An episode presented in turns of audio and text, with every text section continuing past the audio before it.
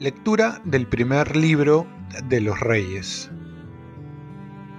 Por aquel tiempo, Nabot, el de Yisrael, tenía una viña al lado del palacio de Ahab, rey de Samaria. Ahab le propuso, dame la viña para hacerme yo una huerta porque está justo al lado de mi casa yo te daré en cambio una viña mejor, o, si prefieres, te pago en dinero. Nabot respondió, Dios me libre de cederte la herencia de mis padres. Ahab marchó a casa malhumorado y enfurecido por la respuesta de Nabot, y el de Jezrael, aquello de no te cederé la herencia de mis padres. Se tumbó en la cama, volvió la cara y no quiso probar alimento. Su esposa, Jezabel, se le acercó y le dijo, ¿Por qué estás de mal humor y no quieres probar alimento? Él contestó, es que hablé a Nabot, el de Jezrael, y le propuse, véndeme la viña o si prefieres, te la cambio por otra. Pero él contestó, no te doy mi viña. Entonces Jezabel dijo, ¿y eres tú el que manda en Israel? Arriba, a comer, que te sentará bien. Yo te daré la viña de Nabot, el de Israel. Escribió unas cartas a nombre de Ahab, las selló con el sello del rey y las envió a los ancianos y notables de la ciudad, paisanos de Nabot. La carta decía, proclamen un ayuno y sienten a Nabot en primera fila sienten enfrente a dos canallas que declaren contra él. Has maldecido a Dios y al rey. Luego, sáquenle afuera y mátenlo a pedradas. Los ciudadanos de Nabot, los ancianos y notables que vivían en la ciudad, hicieron tal como les ordenó Jezabel, según estaba escrito en las cartas que habían recibido. Proclamaron un ayuno y sentaron a Nabot en primera fila. Llegaron dos canallas, se le sentaron enfrente y testificaron contra Nabot públicamente.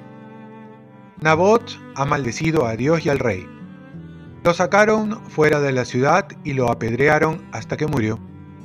Entonces informaron a Jezabel. Nabot ha muerto apedreado. En cuanto oyó Jezabel que Nabot había muerto apedreado, dijo a Ahab, Levántate, toma posesión de la viña de Nabot el de Israel, que no quiso vendértela. Nabot ya no vive, ha muerto. En cuanto oyó a Ahab que Nabot había muerto, se levantó y bajó a tomar posesión de la viña de Nabot, el de Israel. Palabra de Dios. Salmo responsorial. Atiende a mis gemidos, Señor. Señor, Escucha mis palabras, atiende a mis gemidos, haz caso de mis gritos de auxilio, Rey mío y Dios mío. Atiende a mis gemidos, Señor. Tú no eres un Dios que ama la maldad, ni el malvado es tu huésped, ni el arrogante se mantiene en tu presencia. Atiende a mis gemidos, Señor Detestas a los malhechores, destruyes a los mentirosos. Al hombre sanguinario y traicionero lo aborrece el Señor. Atiende a mis gemidos, Señor. Lectura del Santo Evangelio según San Mateo. En aquel tiempo Jesús dijo a sus discípulos, Ustedes han oído que se dijo, ojo por ojo, diente por diente. Yo, en cambio, les digo, no hagan frente al que los agravia. Al contrario, si uno te abofetea en la mejilla derecha, preséntale la otra. Al que quiera ponerte pleito para quitarte la túnica, dale también la capa. A quien te obligue para caminar una milla, acompáñale dos. A quien te pide, dale, y al que te pide prestado, no le vuelvas la espalda. Palabra del Señor. Paz y bien. Hoy recordamos la memoria de San Antonio de Padua, presbítero y doctor. Tan pobre como es la mesa que carece de pan, así la vida más ejemplar resulta vacía si le falta amor. Hemos crecido con ciertos esquemas que han sido una manera de protegernos, como es la ley del talión, ojo por ojo, diente por diente.